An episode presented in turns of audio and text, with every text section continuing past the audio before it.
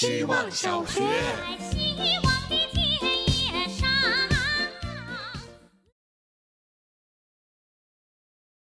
大家好，这是小 A。醍醐到底是什么味儿？今天翻到我昨夜杨子的一句话，叫“无用才是人生的醍醐味儿”，一瞬间真的有灌顶的通透感。看看人家的高文采，什么佛系躺平，人间不值得。虽然意思差不多，但姿态上明显优雅的多。可是醍醐到底他妈是他妈什么他妈东西，能这么管用？二十年来，我一直想象着醍醐就是一盆凉水。能让人在脑子发热的时候冷静冷静，但查完一圈发现被真醍醐浇灌可一点都不通透，因为它本意居然是牛奶塑料中提取出的油脂，而灌顶也并非浇灌，而是倒装句，实则该写为顶有醍醐。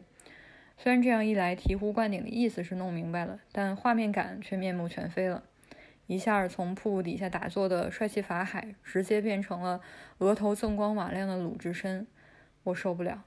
要不在我这醍醐就还是凉水味儿吧，说不定大家也都不知道醍醐的意思，心里各有各的醍醐味儿呢。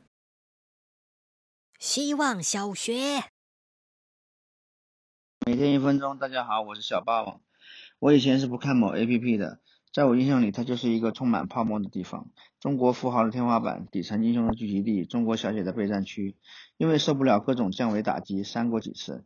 突然发现身边好多朋友都有他账号，这才让我真正看懂了他的本质。虽然他还是一个炫富场地，在微信、微博、ins、闲鱼各种平台发了会引发嫉妒的东西，他照单全收。还有比你更富有的哥哥姐姐们顶在前面承受观众的嫉妒，所以对于中间层会显得友好。富其实不只是财力，人是需要聚群的。生活提高之后。一些不太十分大众的产品，也需要有人愿意花钱去研究。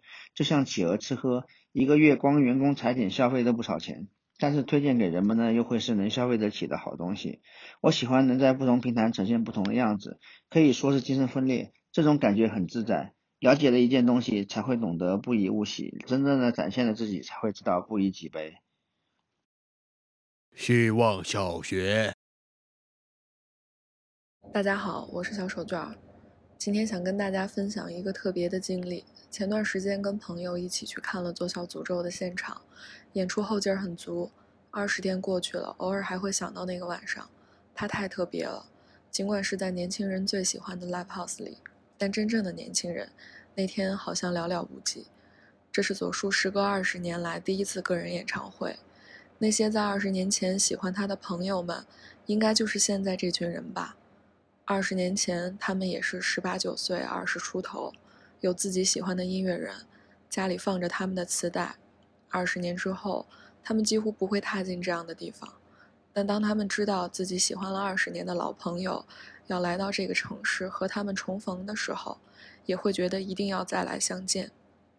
那天，有人带着老朋友来，有人带着老婆来，有人带着老婆孩子来，有人带着俩孩子一起来。